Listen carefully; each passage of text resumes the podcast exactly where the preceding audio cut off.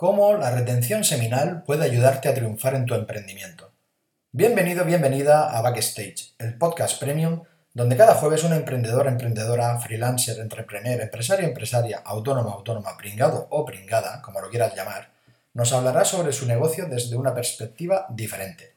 El título del podcast de esta semana lo has oído bien. El invitado de esta semana tiene dos proyectos. El primero va dirigido a hombres y en él nuestro invitado les ayuda a dejar la pornografía y la masturbación.